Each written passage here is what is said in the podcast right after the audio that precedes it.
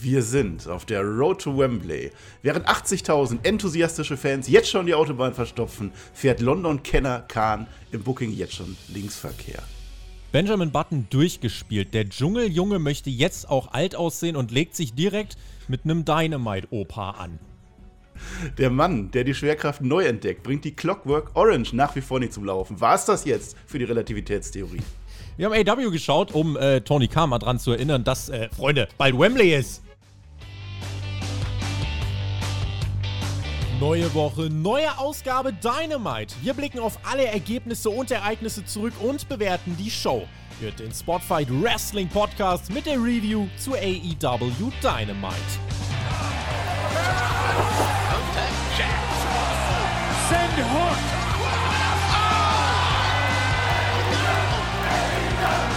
Donnerstag, 27. Juli 2023. In vier Wochen steigt AEW All In, die große Wembley Party. Wir steuern mitten drauf zu. Was hat sich getan in der neuen Ausgabe von Dynamite? Das besprechen wir jetzt. Ich bin Tobi, ihr hört und seht den Spotlight Wrestling Podcast und an meiner Seite, ja, er ist wieder da.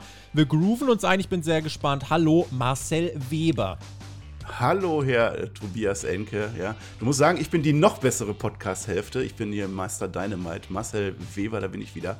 Ja, wir sind auf der Road to Wembley. Ist halt die Frage: Hat der Tony Khan das jetzt schon verstanden? Ist der schon selber auf der Zubringerstraße und fährt ja auch jetzt schon auf der richtigen Seite? Ich weiß ja nicht, weil irgendwo muss man ja von rechts auf Linksverkehr umsteigen. Vielleicht ja. hat er das noch nicht im Griff, weil diese Ausgabe, tut mir leid, Tobi, aber die hat mir jetzt nicht so wirklich gefallen. Also Wembley-Feeling habe ich oh, noch nicht oh. so richtig aktuell. Bloß ein ja. AEW-Hater oder berechtigte Kritik? Schreibt uns jetzt auf jeden Fall eure Meinung dazu in die Kommentare. Blood and Guts haben wir verdaut, um den Leuten erstmal ein bisschen positive Stimmung zu machen. Ganz unabhängig ja. davon, was jetzt hier heute passiert, möchte ich verweisen auf die ganz große Fanparty. Wir wurden ganz oft gefragt, kann man euch in London treffen? Seid ihr denn auch da? Macht ihr denn was? Und wir haben gearbeitet mit den lieben Kollegen von moonsault.de, Hooked on Wrestling und natürlich auch mit dem Team von AEW und werden deswegen euch die große moonsault.de Fanparty präsentieren. Die findet statt und zwar einen Tag vor AEW All In. Samstag, 26. August 2023 ab 21 Uhr im Clubhouse 5 im äh, Leicester Square. Das ist eine richtig, richtig coole Location insgesamt. Knapp 11 bis 12 Euro kostet euch der Eintritt. Pro Wrestler Bad Bones ist vor Ort. Ich bin vor Ort. Der Per wow. ist vor Ort. Die AEW-Kommentatoren Günther Zapf, Mike Ritter, Oliver Kopp.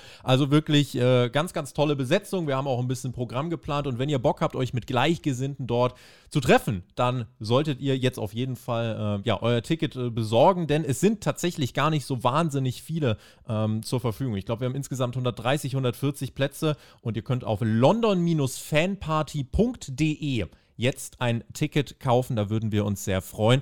Ähm, ich hoffe, wenn wir online gehen, ist das Kontingent noch nicht vergriffen. Ich weiß auf jeden Fall, dass es relativ fix geht. Wenn ihr auch dabei sein wollt, wir würden uns sehr freuen, dann äh, macht das doch, Marcel. Und dann wird das, glaube ich, eine ganz tolle Party. Also wir sind da. Ob AEW da ist, weiß ich noch nicht, aber wir sind da.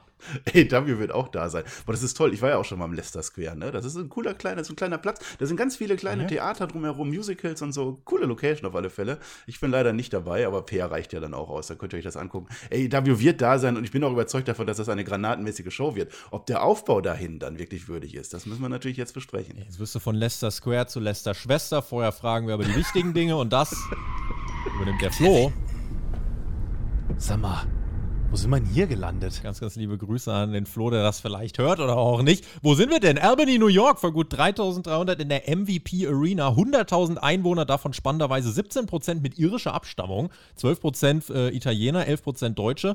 Europa-Influenz ist also auf jeden Fall schon mal da. Das ist ja schon mal also gut, glaube ich. Ne? Wir sind an der Nordostküste der USA. Ja, ja. Ähm, hat eine Autobahn, diese Stadt, die bis nach Montreal reicht. Guckt euch das mal bei Google Maps an. Das ist ein ganz schönes Stück. Und mit dem Freihofers Run for Women findet eine der bedeutsamsten Frauenstraßenwettkämpfe genau hier statt. Freihofers Run for Women. Hier findet auch äh, oder hat schon die ein oder andere WWE Weekly stattgefunden, aber jetzt nicht so ganz groß.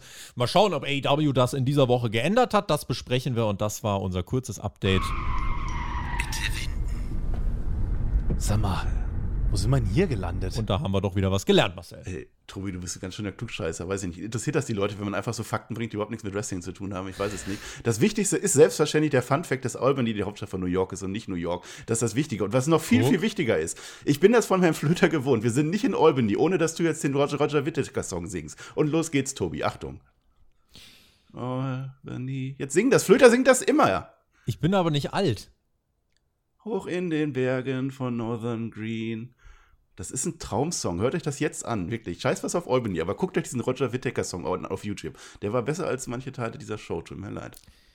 Damit gehen wir rein in die Show in AEW Dynamite. Main Event heute ein Three-Way Tag Team Match. Da lernst du AEW heute ein bisschen besser kennen. Das habe ich dir ja schon ja. gesagt. Scheinbar hat es dir direkt die Meinung versäuert. Ich war und, vorbereitet. Ja, und damit du auch wirklich, also haben wir ja alles, wir wollen dich ja Stück für Stück ranführen. Letzte Woche kein Orange Cassidy zum Start, keine Trios, Three-Man, Six-Man, irgendwas. Heute Orange Cassidy zu Start und die Three-Man-Action im, im Main Event. Das ist äh, AEW Dynamite. Und damit du das Match besser verstehst, gucken wir uns die Historie an von Orange Cassidy und äh, sein Gegner ist ja AR Fox richtig, deswegen gucken wir auf AR Fox und Darby Allen. Denn AR Fox hat Darby sehr geholfen und als Dank hat Darby ihm quasi dieses Titelmatch besorgt, obwohl er bei AW der AR Fox bisher keine ganz so große Erfolgsgeschichte geschrieben hat, aber steht gegen Orange Cassidy 1 zu 0, das sagt uns die Bauchbinde und bei Death Before Dishonor, dem Ring of Honor Pay-Per-View, den ich äh, ja an sich ganz okay fand, muss ich sogar sagen. Ich habe es geschaut, ja, ich war einer von äh, einigen, die das gesehen haben. Und da hat er Shane Taylor besiegt, tatsächlich. Ah. Und ah. das war sogar im Buy-In, beziehungsweise in der Pre-Show, meine ich. Ja, und so ist jetzt quasi dieses Match hier entstanden. Ja, also ich fand das gut, dass man am Anfang, also Darby Allen hat jetzt erstmal wenig damit zu tun, außer dass er den da reingebracht hat. Für mich als, der nicht so ganz so mega drin im Produkt aktuell noch, ne, ich, ich bemühe mich natürlich, äh, fand ich das wirklich gut, mal hilfreich, dass man sieht, okay, der AR Fox, die haben zusammen trainiert immer, der hat den Darby Allen aufgenommen, er sagt ja auch, ohne, ohne den, da gäbe es dann keinen Darby Allen.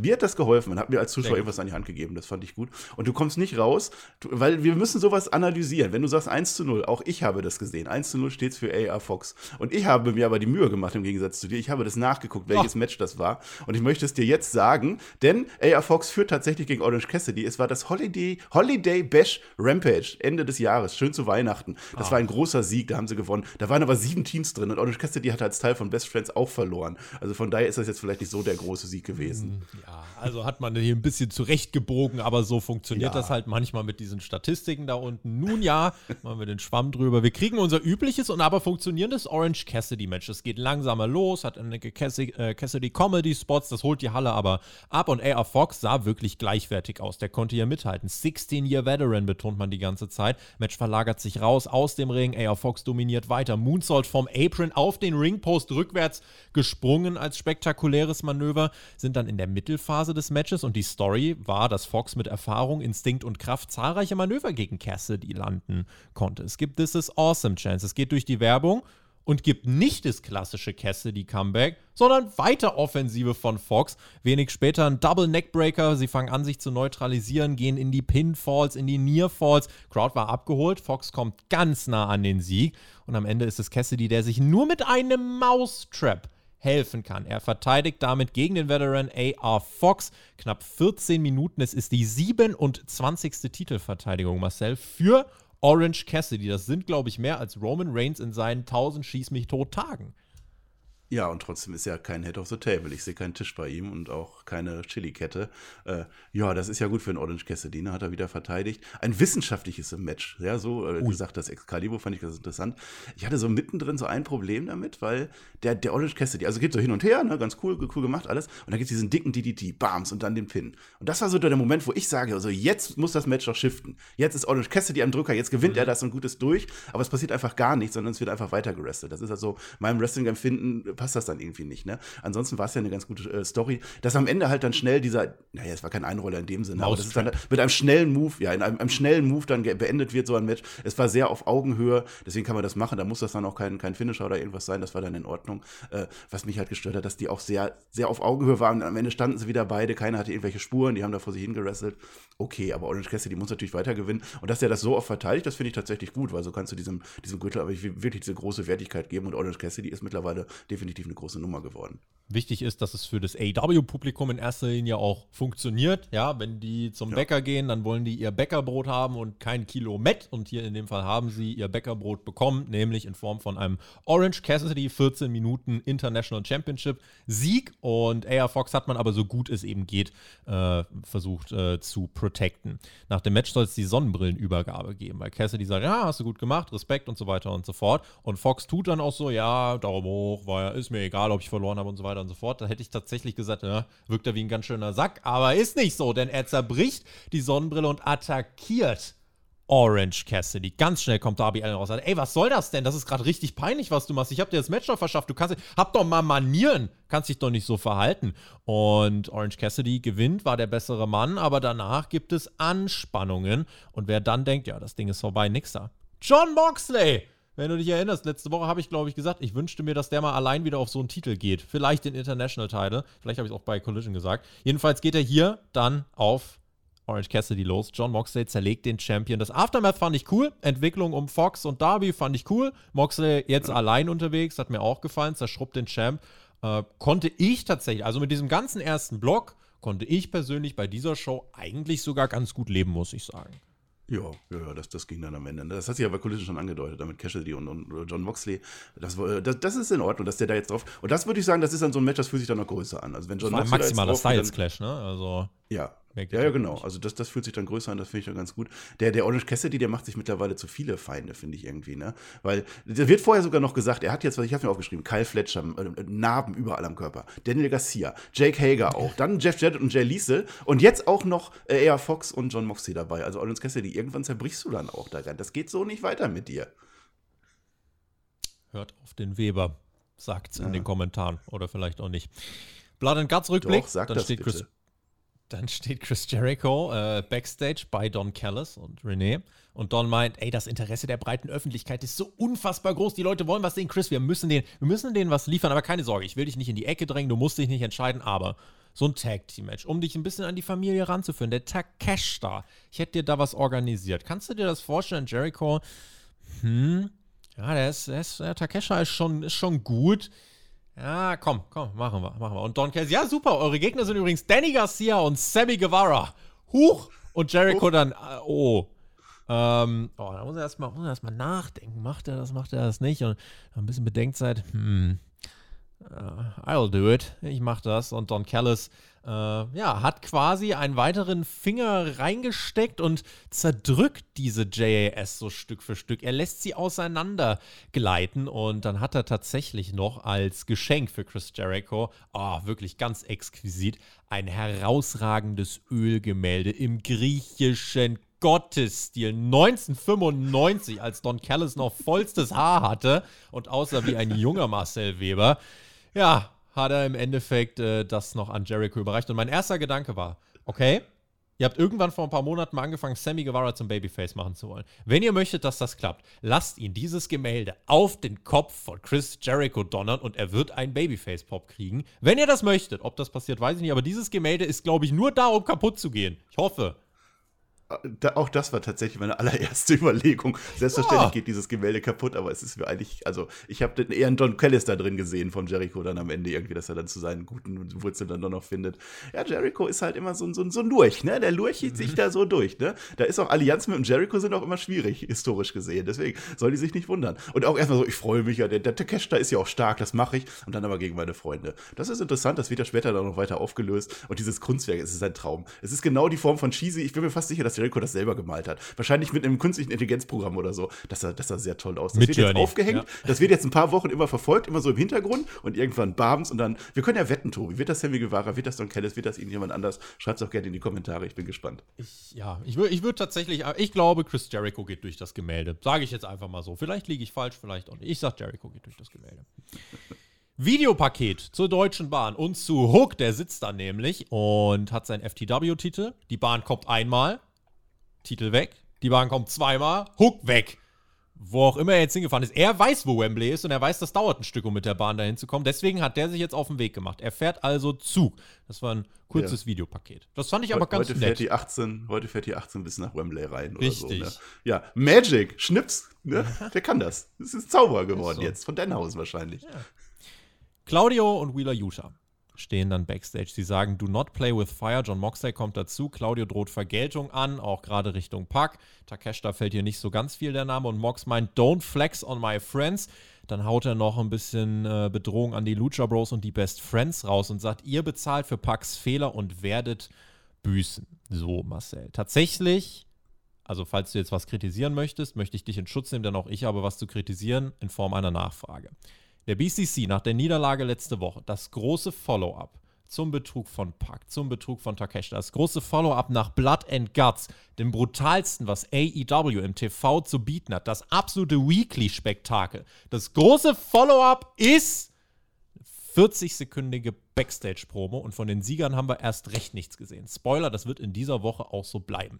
Und das hat mich tatsächlich ein mhm. bisschen irritiert, weil das ganze Event aus der letzten Woche direkt wieder, es nimmt sofort Fahrt raus. Und das fand ich schade. Jetzt, wo du es sagst, ne? Du kritisierst immer ganz schön viel hier, ne? Aber tatsächlich, die, die Elite, die war gar nicht anwesend. Jetzt merke ich das erst. Ich sollte das, ja, ach, ja, das stimmt. Das Follow-up war nicht da. Was mich ein bisschen gestört hat, vielleicht lag es aber auch nur bei mir. Ich weiß nicht, was war das bei anderen auch? Für mich war das sehr leise gepegelt. Also ich glaub, Ach, Ton ist bei AW auch immer so eine das Sache. Ist, ja, ja, das ist öfter so, ne? Mhm. Ja, ja man, man, muss es, man muss es wirklich größer machen. Also vielleicht sollten wir da echt eine Kritik dann draus machen. Na, ob das jetzt, ob, kann ja sein, dass die Elite nicht da sind, meinetwegen, aber da muss zumindest, wenn die Verlierer da sind, müssen sie da auch irgendwas groß noch machen, große Story weitermachen, dass da jetzt irgendwelche Lucha Brothers kommen am Ende oder Best Friends. Cassidy, ja, da hast du wahrscheinlich recht, ne? Gut, dass du das sagst war jetzt nicht so. Also, ich fand es einfach sehr underwhelming als Follow-up. Und AEW und Follow-up ja. steht eh auf Kriegsfuß seit ganz langer Zeit. Und ich finde, hier ist es einfach ein Thema, das hat dann auch gar nichts mit AEW-Hate, finde ich, zu tun. stell dir vor, du warst einer der nee. über 950.000 waren es, glaube ich, die letzte Woche eingeschaltet haben. Auch irgendwie beste Quote des Jahres roundabout. Und hast da eingeschaltet und diese Woche willst du wissen, okay, wie geht's weiter? Und jetzt frag dich ja. mal, wie es weiterging. Und da musstest du echt äh, auf viele Kleinigkeiten achten, wie die Videopakete und damit wurde es halt abgespeist. Und wir können ja nachher ja, mal gucken, was Pack gemacht hat heute in dieser Woche als großes Follow-up nach seinem Betrug. Ja.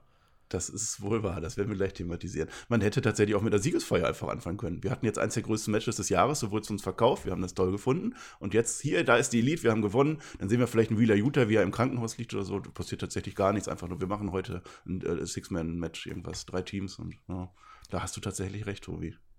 Jack Perry kommt heraus mit Beethovens Fünfter. Oh Gott, hör mir auf. Mit Titel, mit ja, I Beat das Hook. Das bin ich jetzt schon leid. Mit ja. I Beat Hook Tanktop in schwarz, orange Hose, weiße Sneaker. Und das ist so nach dem Lederjacken Hollywood-Style letzte Woche nochmal ganz, ganz anderer Stil. Letzte Woche hat er sich ja in der Wüste selber begraben. Das haben wir mittlerweile dann auch gelernt. Das war ein Mann mit Jungle Boy-Schuhen. Also er hat sich selbst im Endeffekt zu Grabe mhm. getragen, sein altes Gimmick.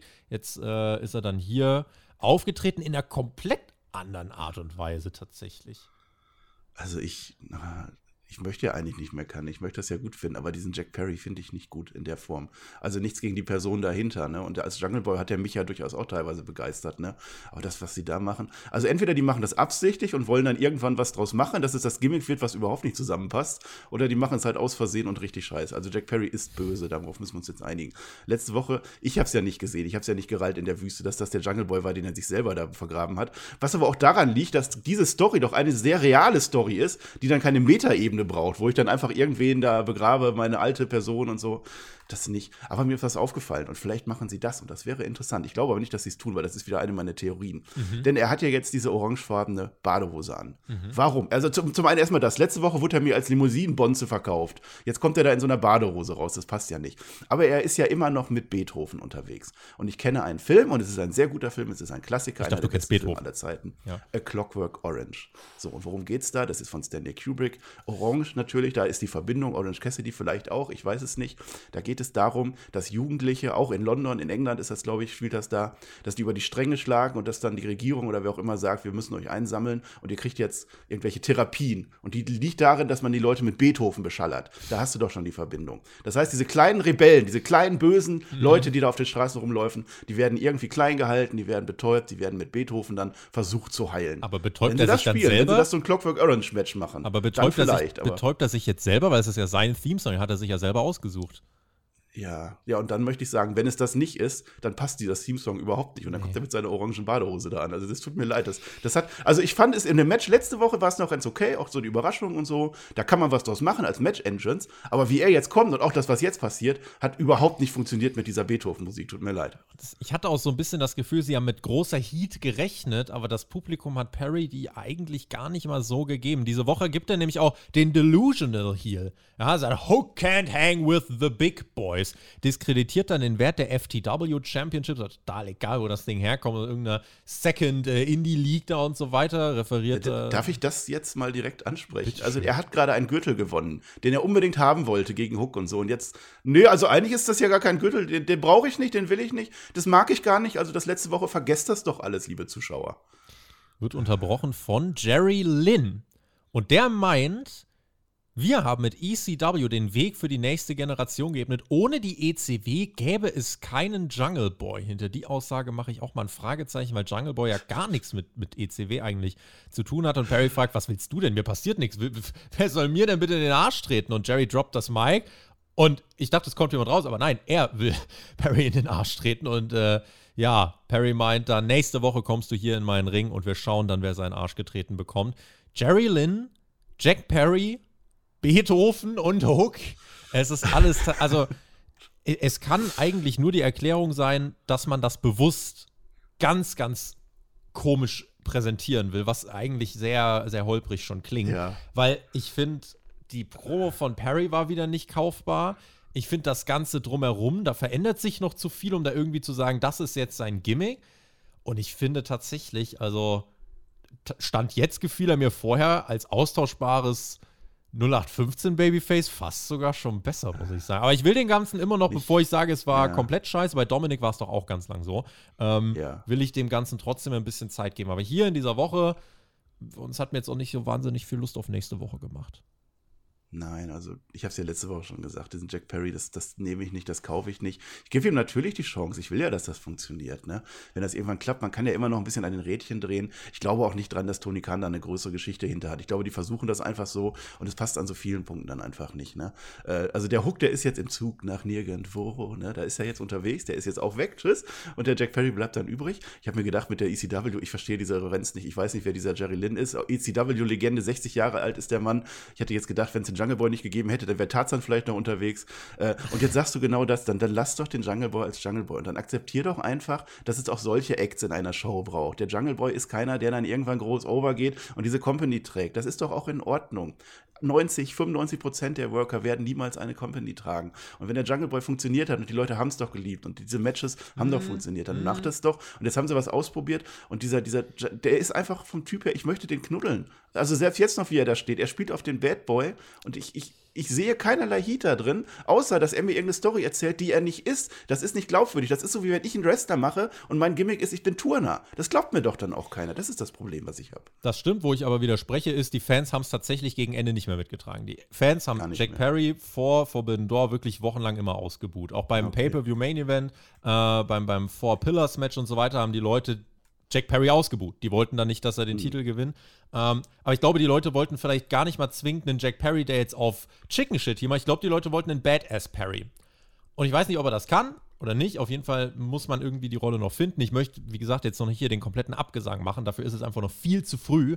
Aber das, was man bisher macht, in meinen Augen funktioniert das noch nicht so wahnsinnig gut. Schreibt uns auch gerne naja, dazu macht, eure Meinung in die Kommentare. Er macht ja verschiedene Gimmicks auf einmal. Was du sagst, Badass und so ein Böser kann er ja machen. Mhm. Er ist ein Limousinenbonze, er ist aber immer noch irgendwie halb im Dschungel verbunden. Er hat jetzt einen Gürtel, den er gar nicht haben möchte. Er kommt in der Badehose raus zu Beethoven. Da passt so vieles nicht zusammen. Dann wird mir das so cheesy präsentiert, aber auch nicht so wirklich. Dann wird es mir wieder ernst präsentiert. Dann geht es auf eine Metaebene mit irgendwelchen Charakteren. Das funktioniert nicht. Und was macht der, was macht der Jack Perry jetzt? Wie, wie bucke ich jetzt als Tony Khan einen Jack Perry, der jetzt durch die Decke gehen soll mit diesem Gimmick. Er sagt nicht, dieser Gürtel ist stark, so, ich bin jetzt hier der Stärkste in dieser Division. Es ist ja nicht mal Division. Er sagt, dieser Gürtel ist scheiße. Er hat einen wertlosen Titel jetzt. Und mit wem legt er sich an? Mit dem Opa. Nichts gegen Jerry Lynn, toller Typ ECW damals, ne? Hat da viel gemacht, aber es ist ein 60-Jähriger. Wie soll jetzt Jack Perry nächste Woche in einem Face-to-Face -face mit Jerry Lynn overgehen in irgendeiner Form? In welcher Welt ist das denn jetzt das Follow-up? Du redest immer vom Follow-up von dem großen Titelsieg letzte Woche. Ich verstehe es einfach nicht. Wir brauchen einen Hook. Der wird wahrscheinlich nächste Woche ja. dann auftauchen. Vielleicht ist er jetzt schon im Zug zur nächsten Woche, keine Ahnung. Aber ja, auch dann ist es tatsächlich, wenn man Hook und Perry eine Einzelfehde macht, ist das jetzt eine Verkomplizierung. Zu sagen, ja, genau, und deswegen Jerry Lynn und ECW. Weiß ich nicht. Naja, machen wir weiter. Britt Baker steht bei Renee, hypt ihr Match gegen Tyre Valkyrie. Sie will zeigen, TBS steht für The Brit Show. Sprechen wir nachher drüber. Und dann kommt Puck heraus, der Betrüger. Der Brock auch mit auf Brock der auch mit unterwegs ist, auf der Bumpy Bumpy Road in Richtung All In. Uh, the Man That Gravity Forgot nannten sie ihn und er trifft, den Spaß hat man sich erlaubt, auf Gravity. Buck verlor bei Ring of Honor gegen Claudio Castagnoli, verlor nach Eingriff. Gravity verlor clean gegen Commander. Kann man sagen, sind jetzt beides Verlierer oder man sagt, beiden würde einen Sieg gut tun und Tony Khan hat sich nur einen Witz erlaubt. Wie siehst du es? Ich sehe es. Naja.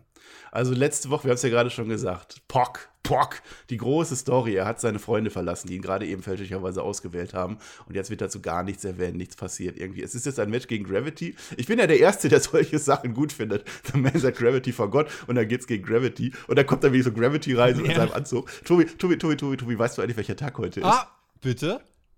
Ja, es ist der Geh mit deiner Hose spazieren Tag. Ah. Und genau das hat er doch gemacht. So bom, bom, bom, bom. Und da war Gravity auf einmal da. Das ist wieder mein AEW. Das war tatsächlich noch unterhaltsam. Also generell.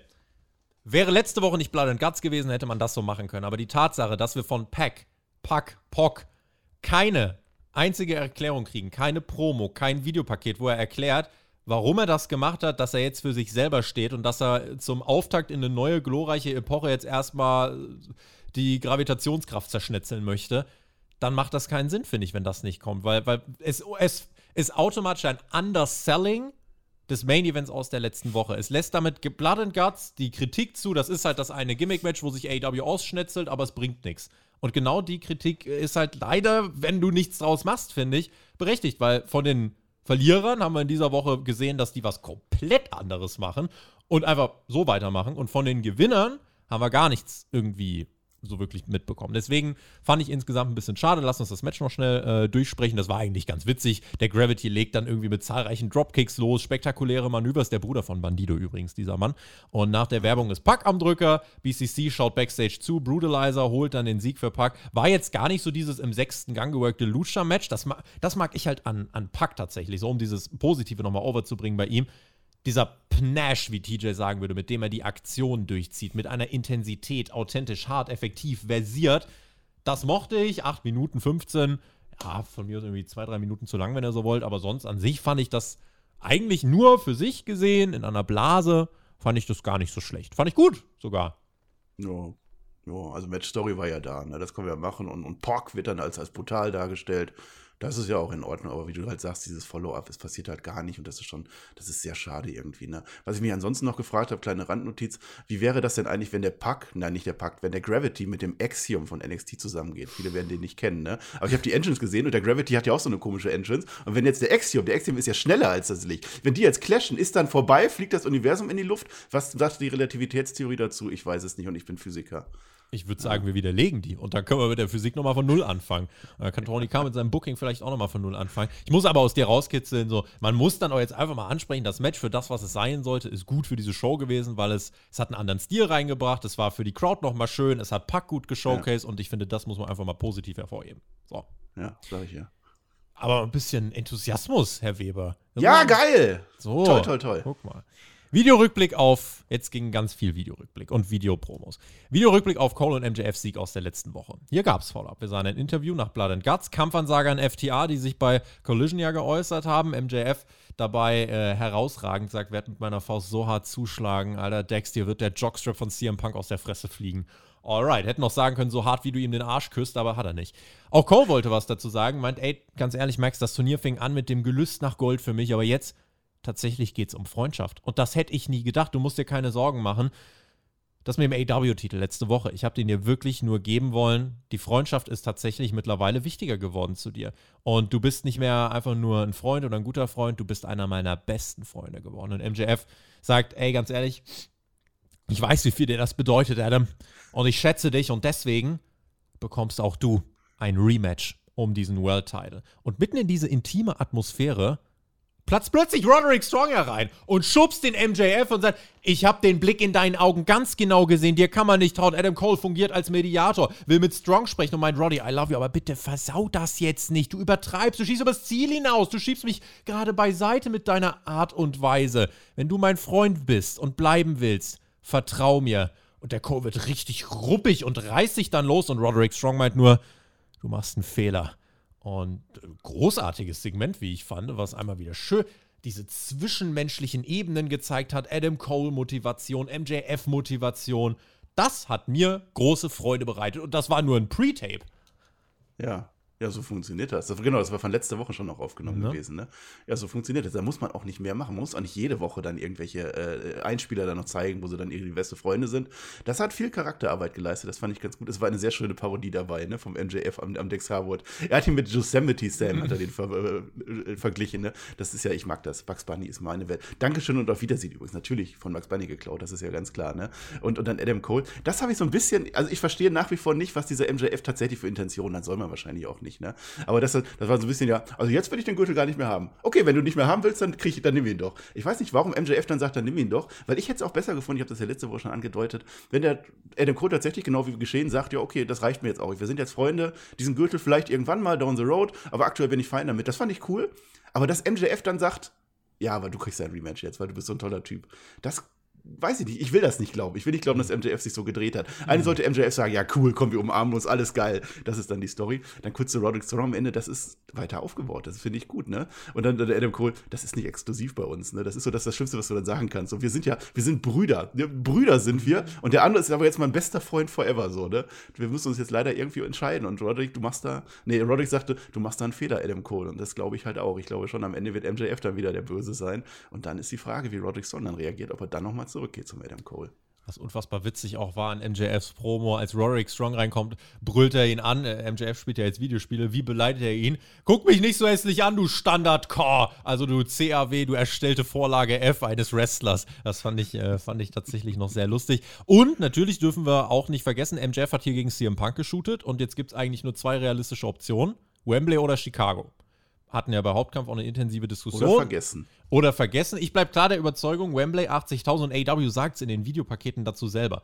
Das ist die größte Wrestling-Show der europäischen Geschichte, der AEW-Geschichte und eine der größten aller Zeiten. Und diese Show vor 80.000 muss in meinen Augen der Fokus sein. Und die musst du in meinen Augen vermarkten als das ist AEWs großes Ding. All in danach, vor Chicago, wo man immer ist, kann man auch später nochmal machen, finde ich. Seit doof, dass es eine Woche danach ist. Aber All in muss eigentlich die ganz große Show sein. Auch hier, ne, Hauptkampf, wie gesagt, haben wir die hitzige, äh, intensive Diskussion geführt. Ähm, ja, und Punk und MJF zum Beispiel in Wembley wäre halt krass. Aber ich glaube tatsächlich, da kriegen wir erst MJF und Cole und dann kriegen wir Punk und Ja. MJF in Chicago. Mal gucken. Alles sehr, sehr verworren. Ja, es ist noch nicht diese Road erkennbar, ne? Also es ist natürlich noch ein bisschen Zeit, aber so langsam muss dann schon mehr kommen, ne? Ähm, ja, du spielst natürlich auf unseren Hauptkampf an, den wir gemacht haben, das ist klar, ne? Nach zwei Jahren hast du mich mal wieder eingeladen, war ja schon wieder viel zu lange, ne? viel zu lange her. Da haben wir das am Ende dann auch ausdiskutiert. Das war, glaube ich, eine, eine, eine Hörerfrage gewesen. Ich sehe es ja anders, ne? Ich sehe es ja nach wie vor anders. Du sagst All Out. Ich sehe es genau wie du. Es ist eine der größten Wrestling-Shows äh, naja, der Welt. Also sagen wir außerhalb des WWE-Kosmoses. Also das, alles, was nicht WWE ist, ist es wirklich so das Größte, was du machen kannst. Das, das ist definitiv so. Diese Show wird krass. Das Wembley-Stadion wird, wenn nicht ausverkauft, aber dann fast ausverkauft sein. Das musst du erstmal so hinkriegen. Ne? Die, die Worker werden alle da sein. Das ist ja, das ist klar. Aber wie das im Kanon von AEW ist, und da zweifle ich das halt an. Ich glaube nicht, dass es als die, als die A-Show gesehen wird. Ich glaube, alles, was von Relevanz für die Stories oder für AEW passiert, alles von Relevanz wird bei All Out danach passieren. Und das ist meine Meinung. Du, du sagst, es sollte andersrum sein.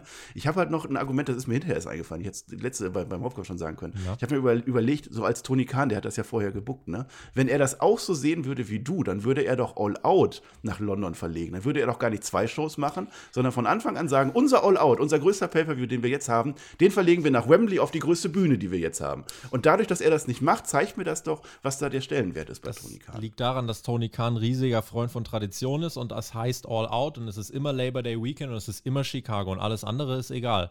Also es ist immer das Gleiche, deswegen das wird er immer machen und das wird er auch nicht umbenennen. Und All In macht Das er ist auch warum? immer die A-Show. All In macht er halt immer, würde ich gar nicht so sagen. Also tatsächlich, äh, weiß nicht, ob All Out immer die, die große A-Show ist. Es ist eine der größten Shows, aber Double or Nothing ist, ist auch groß. Und eigentlich finde ich die eigentlich relativ gleichwertig, die AEW Pay-Per-Views. Aber All In tatsächlich sticht raus, weil das gab es nur einmal. Das war der Grundstein der Liga. Und das kehrt jetzt zurück. Und rein aus Marketing-Sicht, ich würde doch jetzt das als große A-Show machen, damit ich nächstes Jahr in die USA kann und tatsächlich mit einem Selbstbewusstsein sagen kann, alright. Und jetzt versuche ich, ich werde keine 80.000 ins Stadion kriegen, jetzt versuche ich mal 40.000 ins Stadion zu kriegen, weil ich die Marke All-In aufgebaut habe. Und um diese Marke aufzubauen, musst du das dieses Jahr als das Ding verkaufen. Und man macht es halt überall, außer in den Shows und in den Social Media Headern. Dort ignoriert man Ja, tatsächlich. weil man es vielleicht nicht so will. Aber da, direkt dagegen. Du vergleichst es mit All In das erste Mal, war auch eine tolle Show. Aber es war genau die Show, wo nichts passiert ist. Gut, da gab es AEW zu dem Zeitpunkt noch nicht, muss man sagen. Aber es war halt letztlich auch eine Hausshow. Das meine ich nicht schlecht, weil Hausshows sind auch toll, können auch Spaß machen. Es ist eine gigantische Hausshow in Wembley, so würde ich das sagen, ohne das irgendwie schlecht zu reden. Es wird Spaß, es wird toll, es wird mega geil. Vielleicht passieren noch hin und da ein paar, paar wichtige Dinge. Aber die eigentliche Show, und da bleibe ich bei, wird All Out sein. Da bin ich mal gespannt. Schreibt das auch gerne in die Kommentare, weil das interessiert mich wirklich, wie ihr das seht. Nochmal Hype auf FTA gegen Cole und MJF. Collision diese Woche wirklich gestackt, haben das World Tag Team Title Match, haben Ladder Match übrigens auch. Review gibt es ja exklusiv für Supporter bei uns, entweder auf Patreon oder für YouTube-Kanalmitglieder. Wer sich übrigens fragt, wo steckt denn eigentlich der TJ? Es haben letzte Woche noch welche gefragt äh, auf äh, YouTube und so, obwohl ich eigentlich das äh, in der äh, Anmoderation von Dynamite erklärt habe. Aber kein Problem, ich mach's nochmal. TJ ist auf eigenen Wunsch zu Collision gewechselt, wird er jetzt regelmäßig auch äh, am Start sein. AW Dynamite einfach deutlich, deutlich äh, schwieriger für ihn, weil es mit seinen Arbeitszeiten im realen Leben kollidiert. Das heißt nicht, dass TJ nie wieder Dynamite machen wird. Keine Sorge, ihr werdet ihn demnächst auch wieder hier hören. Aber wer Team TJT vermisst, der sollte diese Woche die Collision Review hören. Dort werden wir eine große Ausgabe besprechen und eine Show, bei der wir jetzt zum Beispiel in den letzten Wochen eigentlich immer sehr positiv waren und bei der ich sehr gespannt bin, wie es dann diese Woche aussehen wird. So. Und auch FTA hat sich nochmal geäußert in einem Pre-Tape, da ging es um den Pinnacle. Cash sprach darüber, MJF zu kennen. Und mit Adam Cole haben sie eigentlich, also die mögen den, aber jetzt haben sie nicht groß Mitleid, weil der wird da gerade genau reingesogen in dieselbe Scheiße. Und äh, auch er wird dann jetzt lernen, you never mess with FTA. Und Dex meint, this is real life to me. Das ist real. Du kannst dich über meinen Akzent lustig machen, ja, aber ganz ehrlich, das ist kein Gimmick. Ich will einfach, dass aus diesen Titeln kein Witz gemacht wird. Es geht hier um Pro Wrestling, nicht um Witze. Und pass auf, wenn du über meine Familie redest, sonst reiße ich dir die Augäpfel raus. Top Guys out! Ja, das, das war gut, das war natürlich eine gute Antwort darauf. Äh, kleine äh, Sache noch, er sagt ja explizit Adam Cole, du tust mir leid da drin. Ne? So, also MJF, dich hassen wir alle, nach all dem, was passiert ist. Adam Cole selber schuld, so nach dem Motto. Ja. Das fand ich gut. Kritik an der Stelle, das war ja aufgezeichnet von letzter Woche, beide Sachen, ne? Woher wussten die denn schon, was die vorher gesagt haben? Haben die das dann schon vorher in der Post-Production oder so gesehen? Oder in irgendeiner Form? Weil eigentlich ist es ja an einem anderen Ort, ohne dass es jemals ausgestrahlt wurde. Ha, haben die hab ich das entdeckt. Haben die vielleicht gehört, aber ja, das kann man durchaus. Ja. Vielleicht haben die. Dann ist René Parkette auch wieder in Lichtgeschwindigkeit hin und her ja, ja. so hat ihnen das gesagt. Whose House? Swerve's House. Swerve trifft auf begleitet von Prince Nana. Darby Allen, wie Nana abgeht beim Entrance, allein schon mal großartig. Darby begleitet von Nick Wayne, der leider rauskommt, so gar keine Reaktion bekommt. Auch hier jetzt klar Nebenfigur, den führt man jetzt langsam erstmal ran. Und dann kriegen wir ein Match und ich glaube, Darby und Swerve, das ist ein Ding, das wird immer funktionieren. Spektakulärer Beginn, viel Tempo. Swerve mit Handstand nach draußen. Darby antwortet mit dem Code Red auf dem Hallenboden. Direkt komplett Pace reingebracht in das Match. Geht richtig gut ab neben dem Ring. Ein Kick von Swerve eingesprungen über die verrückte Ringtreppe. Nach der Werbung kommt dann Darby fast zum Sieg. Last Supper, der gegen Swerve bisher immer zum Sieg führte, erklären die Kommentatoren. Diesmal nur zum Nearfall. Callback an das Royal Rampage Match, der aufgeführt wird, wie Darby sich nach draußen schmeißt. This is awesome, Chance. Dann eine kurze Ablenkung von Prince Nana. Darby wird aus der Luft gepflückt. Diese Kicks von Swerve auch unfassbar gut. Alles, was eigentlich mit Darby aus der Luft pflücken zu tun hat, ist immer gut. Und es gibt den Swerve Storm, der geht durch. Eins, zwei, Kick out. Und dann wird Darby aufs Top Rope verfrachtet. Den nimmt der Swerve auf die Schultern. Kennt ihr den Finishing Move von John Cena, den AA? Richtig. Genau das macht Swerve, also diesen Fireman's Carry vom Top Rope, macht er mit Darby auf den Apron. Es ist, es ist halt Darby Allen. Nick Wayne will motivieren, bis AR Fox aus dem Publikum kommt und eingreift. Swerve zeigt den JML-Driver und holt sich den Sieg. Auch das hätte es wahrscheinlich gar nicht gebraucht, denn der Darby war, glaube ich, so oder so am Ende. Hm, ja, Match of the Night würde ich sagen. Also Main Event hat mir jetzt auch ganz gut gefallen, aber das fand ich noch ein bisschen besser. Ja. Äh, Match gut. Äh, diesen Top Rope Stunt Dog Millionär fand ich auch ganz gut. Naja, du hast natürlich den Spot angesprochen und man kennt ja dann meine Meinung. Also ist es nötig in einer Weekly einfach so ein Death Valley Driver es ist Darby Allen. Zweiten, you know what you get. Allen. Einigen wir uns drauf, es ist Darby Allen. Ich sage, es ist nicht nötig. Das Match hätte es nicht gebraucht. Es wäre auch sonst sehr schön gewesen. Ja, und jetzt kommt dann der AR Fox und dann, den kenne ich ja jetzt mittlerweile. Das ist halt, das ist produktionstechnisch ganz gut gewesen, weil letzte Woche hatte ich keine Ahnung, wer das ist. Jetzt wurde es mir am Anfang vorgestellt, ja, es ist einer, der mit Darby Allen zu tun hat, es ist einer, der wollte heute kämpfen, ja, und jetzt ist es ein Böser, weil er hat ja auch die Sonnenbrille nicht angenommen und so. Das ist in Ordnung, ne? Und dann ist am Anfang noch vermummt, ne? Ich bin ja so blöd und rall das nicht, wer das erstmal ist, ne? Aber du hast ja sofort gesagt, ja, ey, ja, Fox, du kennst dich da aus. das war relativ durch die Gier, fand ich es gut zu erkennen. Wäre es der Jack Perry aus der letzten Woche gewesen, hätte ich es wahrscheinlich nicht. Oder nee, wäre es Jack Perry mit der Gier von letzter Woche gewesen, hätte ich es nicht mehr erkannt, weil jetzt hat er ja eine orange Badehose angehabt. Aber er Fox, der, der bleibt true. Ja, und deswegen hat er das äh, im Endeffekt, ja, hat er seine Kleidung anbehalten, das war gut. Nein, und ansonsten war das Match mit den zwölf Minuten auch wirklich in Ordnung. Und generell, ja, die beiden haben einfach eine Top-Chemie und ich finde, das hat man hier gesehen. Das hat mir sehr gut gefallen. Geht dann aber noch viel um die Interference nach dem Match. AR Fox zerlegt Nick Wayne, steht an der Seite von Swerve und AR Fox zeigt, ich bin nun Teil der Mogul Embassy. Also ein weiteres Stable, was ein weiteres Mitglied bekommt.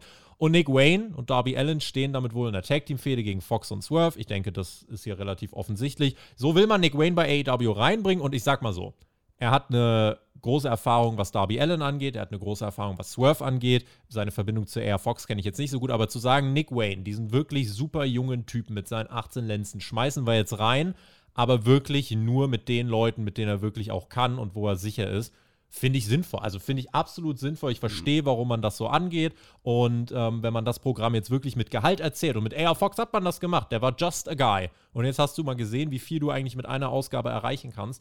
Ähm, ich verstehe, wo man hin will, ich verstehe den Sinn und äh, fand das gut. Ja, das hat schon irgendwie Hand und Fuß, ne? Da wurde ich, glaube ich, letzte Woche auch missverstanden mit Nick Wayne oder so. Ich habe ja nichts gegen Nick Wayne. Es ist halt noch ein Jungspund, sagt man. Also er muss sich natürlich noch finden, das ist klar.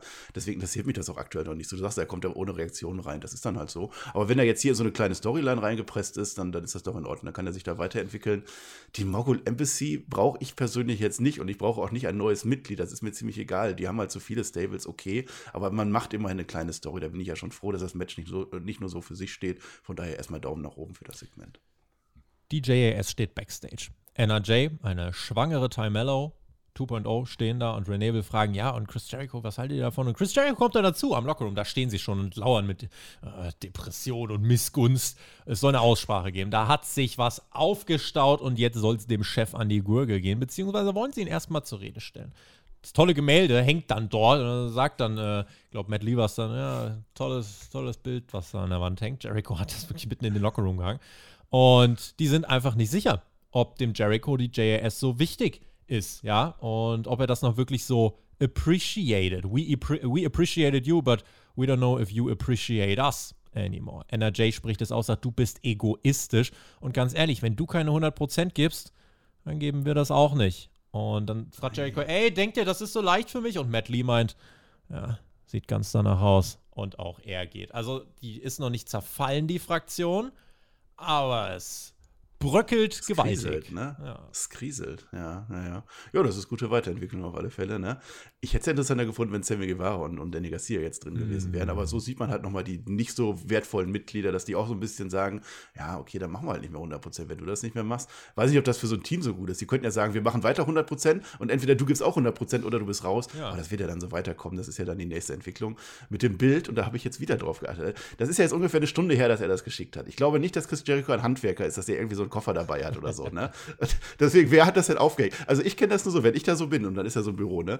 Wenn ich dann hingehe zum Hausmeister oder so, es dauert länger als eine Stunde, bis ich einen Nagel und einen Hammer habe und so. Das kann doch nicht aufgehängt Aber sein. Chris das ist, Jericho Tony Khan, erzähl mir nicht so einen Scheiß. Chris Jericho ist ein dekorierter Superstar, der kann einmal mit dem Finger schnipsen und dann kann der alles machen. Und dann hängt auch das Bild ja, einfach da.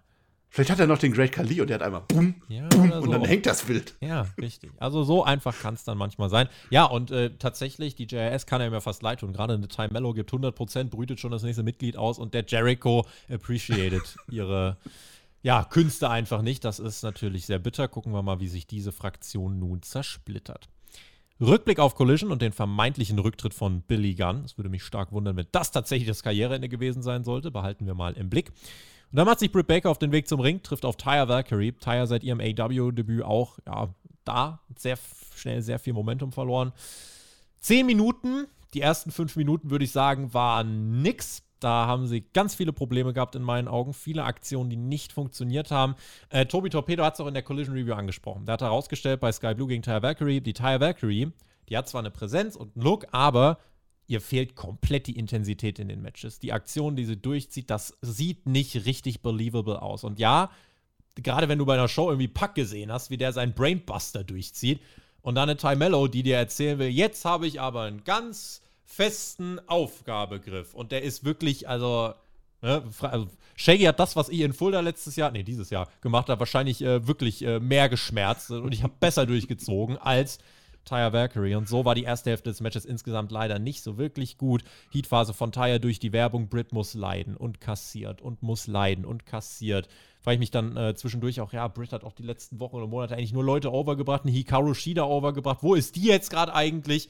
Nach vielen Minuten feiert Britt ein ganz leises Comeback. Tyre durfte danach aber, ja, trotzdem einfach No-Sell mehr oder weniger. Kriegt einen stiffen Strike von Britt Baker kickt bei 1 aus und steht einfach wieder auf. Und Britt kassiert und kassiert und kassiert. Kriegt mit Ach und Krach den Panama Sunrise durch. 1, 2, Kickout. Kontert dann den Road to Valhalla und setzt den Lockjaw an, der nicht mal richtig angesetzt ist, der wirklich nur die Zunge streichelt, der wirklich irgendwie die Geschmacksknospen nur irgendwie tätschelt. Und sofort muss Tyre Valkyrie aufgeben. Also dieses Match hatte in meinen Augen sehr viele Probleme und dann, um dem Ganzen die Krone aufzusetzen, nach dem Match äh, cuttet die Produktion ganz fett auf ein Schild im Publikum, auf dem steht Book the Women's Division better, wo ich mir denke, egal ob gewollt ja. oder nicht, aber Punkt, book die Women's genau Division genau besser, gerade auch was man mit Britt Baker macht. Ich verstehe es nicht. Ähm, ja, hat mir leider nicht so gefallen. Ja, dann sind wir wieder an dem Punkt, dass man überhaupt was mit Britt Baker macht, ist ja eigentlich schon schön. Ja, schade, macht da doch bitte mehr draus. Da sind doch talentierte Damen bei euch im Roster. Es war wieder das eine Frauenmatch, was sein musste. Und ja, du sprichst es an, Taya Valkyries äh, ran ist halt jetzt auch schon wieder durch. Ich glaube, sechstes Match verloren, wenn ich das richtig im Kopf habe. Irgendwie, das ist naja, du, du hast ihn nicht angesprochen, aber diesen Valhalla, den sie ganz am Anfang mal komplett verbotzt, sodass die Kommentatoren sogar sagen Eben. müssen, oh, den hat sie aber nicht ganz erwischt. Ja. Das war leider sehr traurig. Hinten raus ging es dann, aber, und da habe ich wieder mein Problem damit, ne? Weil Britt Baker wird verprügelt, verprügelt, verprügelt und dann steht die einfach auf und macht die einfach weiter und gewinnt das Ding. Das, das mag ich nicht, sowas, ne? Vergisst sie den Schmerz. Schöner Move, aber der Panama Sunrise, den sie machen will, ne? Von Adam Cole hat sie den ja gelernt, ne? Der geht dann in Northern Light Suplex von Taya Valkyrie über. Das hat gut funktioniert, das sah ganz gut aus. Ansonsten, ja, was willst du da sagen, ne? Book die Women's Division besser. Das ist tatsächlich ein guter Gedanke. Ja. Wo ist der Women's Champion? Wo ist Hikaru Shida, die wichtige Siege bekommen hat? Also ist alles, äh, naja, Crowd war auch nicht wirklich drin, wie der Death Spot, äh, aber Yada, Yada, Yada, wir haben das schon öfter angesprochen, die Women's Division, gerade leider nicht mehr so wirklich gut. Wo ist Hikaru Shida? Das hat man sich auch gedacht und hat gesagt, ach, da ist sie doch. Sie hat eigentlich einen Shot gegen Tony Storm verdient. Wohl vor ganz, ganz vielen Wochen muss das irgendwann mal passiert sein. Und Shida fordert die, den, den Shot jetzt eigentlich, aber Nyla Rose will die aufhalten. Und deswegen treffen die jetzt bei Rampage aufeinander. Dazu gibt es ein Video. Ah ja. ja. Und ja, ja, nee, das ist, also da, wo es keiner guckt am besten, ne, damit ja. das auch gar nicht groß wird. Und weil es AEW ist, letzte Woche gab es eine große Battle Royal in zwei Ringen, die wirklich die Hälfte von Rampage ausgemacht hat. Also gibt es diese Woche was? Richtig. Eine große Tag Team Battle Royal. Und wir hören die Hardy Boys und wir hören ganz viele andere Teams. Was mich gewundert hat, weil ich dachte, die Teams treten jetzt an und fighten den Number One Contender aus. Da sind keine Young Bucks mhm. drin, zum Beispiel. Mhm. Da sind nicht die Lucha Bros drin. Da ist keins dieser mhm. Main-Event-Teams drin. Da ist tatsächlich mhm. wirklich, es ist eine absolute, also die anderen Sachen vielleicht noch von Rampage, Kip Sabian gegen Scorpio Sky und The Kingdom in Action. Eine absolute Alibi-Karte. Und wirklich die große Frage, wenn es jetzt bei Rampage um den Number One Contender-Spot, um die Tag-Team-Teile geht, warum jetzt der Main-Event? Also, wo, wo, was ist jetzt, why? Marcel. Ja, Tobi, ich mag das nicht, dass du so viel über AEW herziehst, weil. Genau der TJ macht jetzt immer auch. irgendwelche lustigen Sprüche. Ja, sagt, dann pass ja, auf, dann habe ich noch was ja zu Ich mag Ethan Page und Irgend sowas. Nein, nein, nein, pass auf. Ist nämlich gerade eben noch eingefallen zu dem Match vorher, weil du gesagt hast, dieser Lockjaw und so, diese Moves sind alle nicht so. Da fällt mir der SDF von John Cena ein, mhm. wo jeder andere wirklich diesen Move besser und Laufvideo ausführt als John Cena selber. Ja, davon abgesehen. Ich habe es mir wirklich aufgeschrieben. Ich, es ist tatsächlich ein Punkt, den ich kritisieren möchte. Jetzt ist doch diese MJF Adam Cole Story die größte Story, die Dynamite im Moment hat. Die mhm. macht Spaß, die ist toll. Wir haben FTA als starke, tolle Champions. Es wird ein starkes, tolles Match werden bei Collision diese Woche, ne?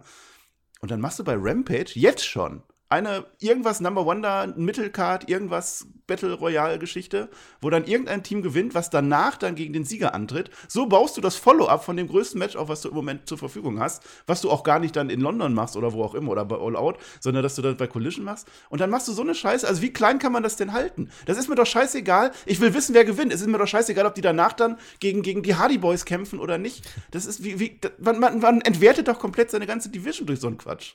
Deswegen ist es bei Rampage. Aber gut, Schwamm drüber.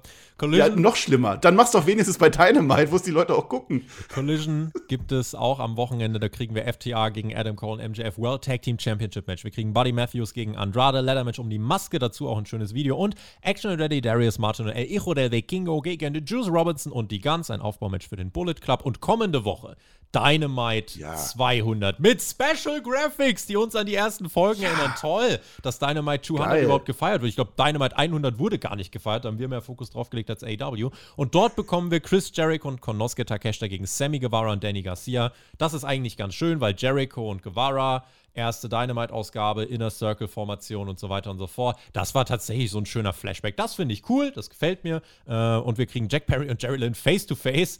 Ja, gut, okay, ist auch da. Na, ja, ja. Ich weiß das noch damals, ne? Da habt ihr dann auch gesagt, oh, vielleicht sollte man das doch feiern mit der 100. Ausgabe. Haben sie auch keine große Nummer vorher draus gemacht. Also da haben sie gesagt, okay, brauchen wir nicht machen. Schade. lernt aber halt oft langsam. Ja, aber jetzt ist halt die Frage, man hat es ja angekündigt, also mit einer Grafik so 200 und so. Also man, man acknowledge es jetzt auf alle Fälle schon, das heißt, es wird was passieren. Das heißt, meine Erwartungen sind jetzt höher. Die Card, die da bislang aufgebaut wurde, ja, ist okay, aber jetzt auch nicht so, das ist jetzt die Megashow, die nächstes Jahr, äh, nächste, nächste Woche dann zu uns kommt. Ich bin mal gespannt. Also mir würde es ja tatsächlich ausreichen, wenn die dann einfach so ein Paket machen oder so, oder eine Feier, oder Tony Khan sagt kurz, hier, wir sind 200 äh, Folgen jetzt schon da, lasst uns doch feiern, das wäre ja okay, aber man muss es schon irgendwie mit einbinden, finde ich. Das würde ich schon erwarten für nächste Woche. Vielleicht liegt doch irgendwo die alte Stage noch rum. Wäre auch lustig. Könnte man auch mal machen. Ja, sowas, genau. Ladies and Gentlemen, damit Well, it looked like there's been enough talk. It's time for the main event. So sieht das nämlich aus. Blackpool Combat Club in Form von John Moxley und Claudio Castagnoli gegen die Lucha Brothers gegen die Best Friends.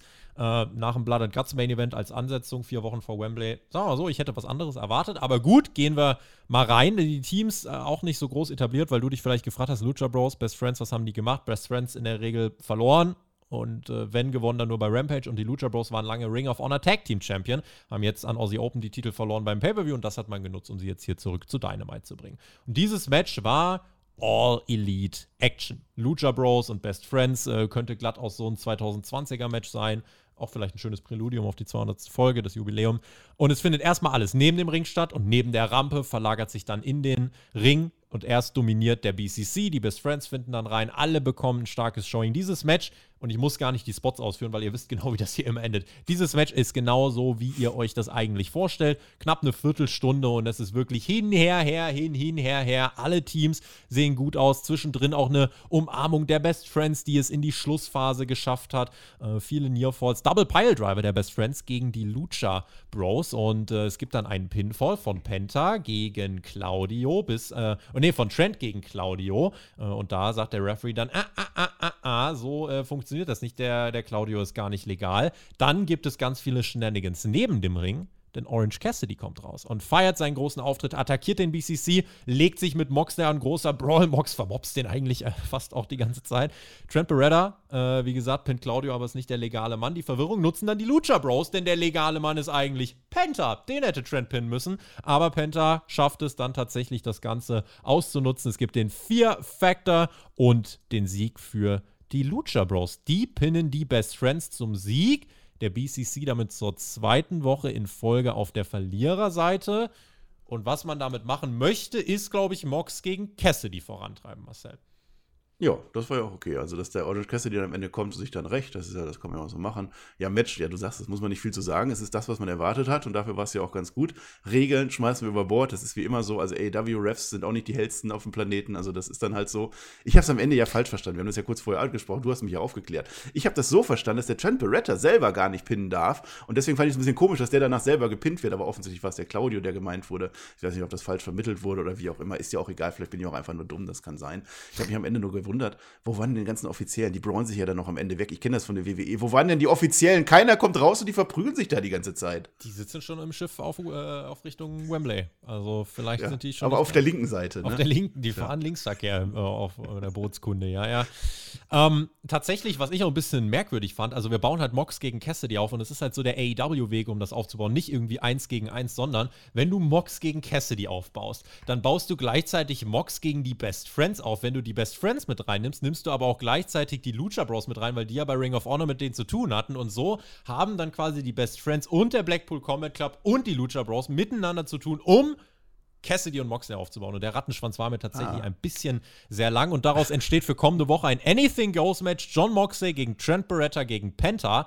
Weil Moxley heute nicht geblutet hat, soll er das dann nämlich nächste Woche machen. Und damit gehen wir dann off the air. Ja, also Ansetzung war, also die Ansetzung für nächste Woche ist halt auch so. Wir bauen jetzt Cassidy gegen Moxley durch Matches und Aftermath und Eingriffe auf. aber nicht durch Einzelpromo und Charakterfokus, sondern ja, das ist so ein bisschen. Könnte man auch anders machen, Ja. aber. Ja, aber so, so buckt es am Ende halt an Tony Khan. Ne? Du sagst wieder, also alle Verwirrungen, 20 Teams nebeneinander. Irgendwann kommt Darby Allen noch mit rein und dann kommt Sting und so und dann, dann haben wir wieder was. Ja, aber so ist es dann halt. Ne? Das ist, äh, ne? so buckt ein Tony Khan. Und der macht am Ende ja auch Nägel mit Köpfen. Ne? Das hat mich auch so. Ne? Die Brawl, Brawl, Brawl. Und während der Brawl noch läuft, keine offiziellen, keinen interessiert das, dass die das machen. Tony Khan macht dieses Match jetzt fix. So schnell. Ich bin mir sicher, dass Tony Khan auch sein Bild in zwei Minuten aufgehängt kriegt. Der muss nur einmal so, der macht wirklich Schnips wahrscheinlich. Natürlich. Wenn Tony Khan, also wenn der morgens aufsteht, dann brrrt die Treppe runter oder wirklich ein Tempo hat er drauf, sage ich dir. Der macht seine Dinge in zehnfacher Geschwindigkeit. Ja, ähm, wenn wir in das Fazit gehen für diese Show. Also, diese Show war meist solide, selten eine komplette Katastrophe, oft auch gut. Muss aber sagen, in vier Wochen ist Wembley. Vielleicht war meine Erwartungshaltung auch einfach falsch, aber ich dachte, wir sind jetzt einfach ein bisschen weiter. Ich dachte, wir sind in einer heißen Phase. Nein, das Kind ist noch nicht in den Brunnen gefallen und ja, wir haben noch einen Monat Zeit und es sind noch genug TV-Shows.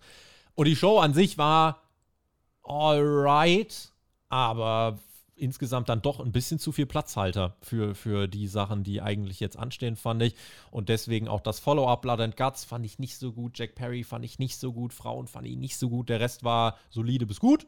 Ähm, aber es ist halt, ja, ich weiß nicht, es ist insgesamt einfach, ähm, fehlt mir so gerade der, der Drive. Und ich dachte gerade, dass der in diesem AEW-Sommer jetzt mit den Shows wiederkommt. Vielleicht wollte man auch bewusst nach Blood and Guts wieder ein bisschen runterkühlen. Wenn das die Mission war, das hat auf jeden Fall Marcel funktioniert. Das ist ja auch Sommer, ne? Also im Sommer muss man ein bisschen runterkühlen, ist ja auch ganz gut, auch für die Umwelt und so. Ja, ich sehe es halt auch so, ne? Also ich, also wenn nicht, dass das falsch rüberkommt. Ich, ich mag ja AEW. Manchmal in den WWE-Reviews, ich muss ja so ein bisschen meine Rolle spielen und auch sagen, wie schlimm das alles ist und so. Das stimmt ja alles gar Wenn du nicht. Quatsch ne? erzählst, ich ich- dir das schon, keine Sorge. Ja, ja, ja, ja. Und ich erzähle manchmal wirklich viel Quatsch. Ich Ja. gebe das ja zu, ne? Aber in dem Fall wirklich überzeugt war ich von der Show nicht. Also letzte Woche hat es mir gut gefallen, weil da auch mehr, mehr von meiner Art von Wrestling drin war. Und dann am Ende das große Match. Na, und wir sind jetzt auf der Road to Wembley. Das ist nicht zu leugnen. Du sagst, es wird die größte Show plus Inhalt. Ich sage, es wird die große Show minus Inhalt. Ich kann dir vier Wochen vorher nicht ein einziges Match sagen. Und da werden jetzt Leute, Leute antanzen, Ja. von denen wir jetzt noch nicht denken, die jetzt in den Shows überhaupt nicht drin sind. Ja, deswegen, da kann der, da, da kann dann der Tony Khan schon mal ein bisschen mehr bucken. Also zumindest ein Match. Gib mir doch den Main Event an die Hand. Sag doch jetzt mal, in, in welche Richtung es gehen könnte. Nichts passiert. Und diese Show an sich, naja, war sie schlecht? Schlecht war sie wahrscheinlich nicht. Gut war sie auf keinen Fall. Es ist zu wenig passiert. Das, was passiert ist, ich habe es angesprochen, hat sehr viele Logiklücken wieder. Ne, das ist leider häufiger so. Es sind Charaktere wie den Jack Perry, den ich einfach nicht kaufe. Die Matches hinten raus, es waren zwei gute Matches, ne, mit Miss Strickland und am Ende der, der Main Event war ja auch in Ordnung. Frauen wurden einfach so reingepresst, damit sie ein Match haben. Das ist schade. Ja, das mit dem Pack, kein Follow-up, nichts gewesen. Warum gucke ich mir dann letzte Woche Blood and Guts an? Ich habe halt schön Stunde Unterhaltung gehabt, aber interessiert auch keinen mehr. Das ist halt ein bisschen schade. Mit Chris Jericho interessiert mich MJF, Adam Cole nach wie vor. Deswegen bin ich jetzt weit davon entfernt, das irgendwie schlecht zu reden, aber richtig Spaß gemacht hat es jetzt auch nicht für mich. Ich überlege, Wembley, ich sehe MJF gegen Cole, ich sehe Takeshita gegen Ibushi, ich sehe Osprey gegen Omega, ich sehe Moxley gegen Cassidy. Und das sind eigentlich wahrscheinlich auch alle Singles-Matches schon gewesen. Dann gibt es vielleicht irgendwie mit Jericho, Garcia und Guevara noch einen Triple Threat oder sowas. Das könnte man vielleicht noch machen. Ähm, und ja, dann wahrscheinlich noch sehr viele Tag-Team-Matches und auch ein Buy-In mit 70.000 äh, Ten-Man-Tags Ja. oder so, weil viele Leute sollen auf diese Card. F tatsächlich, was ich finde, jetzt wäre auch ein cooler Zeitpunkt gewesen, um zum Beispiel TNT Championship nochmal reinzubringen oder äh, International Championship oder irgendwas, wo tatsächlich auch jetzt mal jemand, der von Anfang an dabei ist, auch da mal einen, Shot fürs gute Gefühl kriegt, so irgendwie ein Dustin Rhodes oder so. Da denke ich mir, das sind die Leute, die könnten jetzt in dieser Phase, könnten die zum Beispiel mal gefeatured sein, dass es jetzt Mox gegen Cassidy gibt, okay. Wir kriegen bei All Out, kriegen wir den Lucha oder wir kriegen den TNT Champion gegen Darby Allen, das hat man bei Rampage schon offiziell gemacht. Das heißt, das erste Match, was für den Sommer offiziell ist, ist ein All Out Match. Darby Allen gegen den TNT Champion wir müssen einfach mal gucken, in welche Richtung das geht. Ich verstehe jeden, der ein bisschen ungeduldig wird, aber wir harren der Dinge, werden das auch nächste Woche wieder kritisch beäugen und einfach mal schauen. Und es ist ja auch ein bisschen unsere Aufgabe, das Ganze zu analysieren. Sachen ansprechen, die gut sind, Sachen ansprechen, die schlecht sind. In diesem Sinne. Ich bin gespannt auf eure Kommentare. Marcel, vielen lieben Dank für deine Zeit. Vielen lieben Dank euch da draußen fürs Zuhören. Daumen und Kommentare, highly appreciated. Ich verbleibe mit GW, genießt Wrestling. Und äh, ja, wen es betrifft, wir hören uns demnächst wieder beim Spotfight Wrestling Podcast. Tschüss. Ja, ich weiß zwar nicht, wo du auf dieser Karte jetzt Koto Ibushi herkriegst oder Will Ospreay. Der wird dann schon irgendwann auftauchen und sagen, da bin ich. Aber so wird es sein. Ich habe trotzdem weiterhin Spaß. Ich werde diese Wembley-Show genießen. Ich hoffe, nächste Woche die Show 200. Dynamite. Wir werden wieder für euch sein. Ich hoffe, diese Show wird großartig werden, damit ich auch großartige Dinge sagen kann. Ich hoffe, ihr hattet ein bisschen Spaß. Ich hoffe, wir schaffen das hier die nächste Zeit. Das ist das Team. Wir brauchen übrigens noch einen Teamnamen. Auch das könnt ihr gerne anregen. Ich glaube, wir haben noch offiziell keinen. Und ansonsten wünsche ich euch eine schöne Restwoche. Ich hoffe, dass ihr am NXT mit uns schaut. Das ist ja mein Steckenpferd am Sonntag. The Great American Bash nachts von Sonntag auf Montag. Twitch TV slash Herr Flöter mit OE und nachts die Live-Review. Selbstverständlich auf YouTube. Bis dahin sage ich Dankeschön und auf Wiedersehen.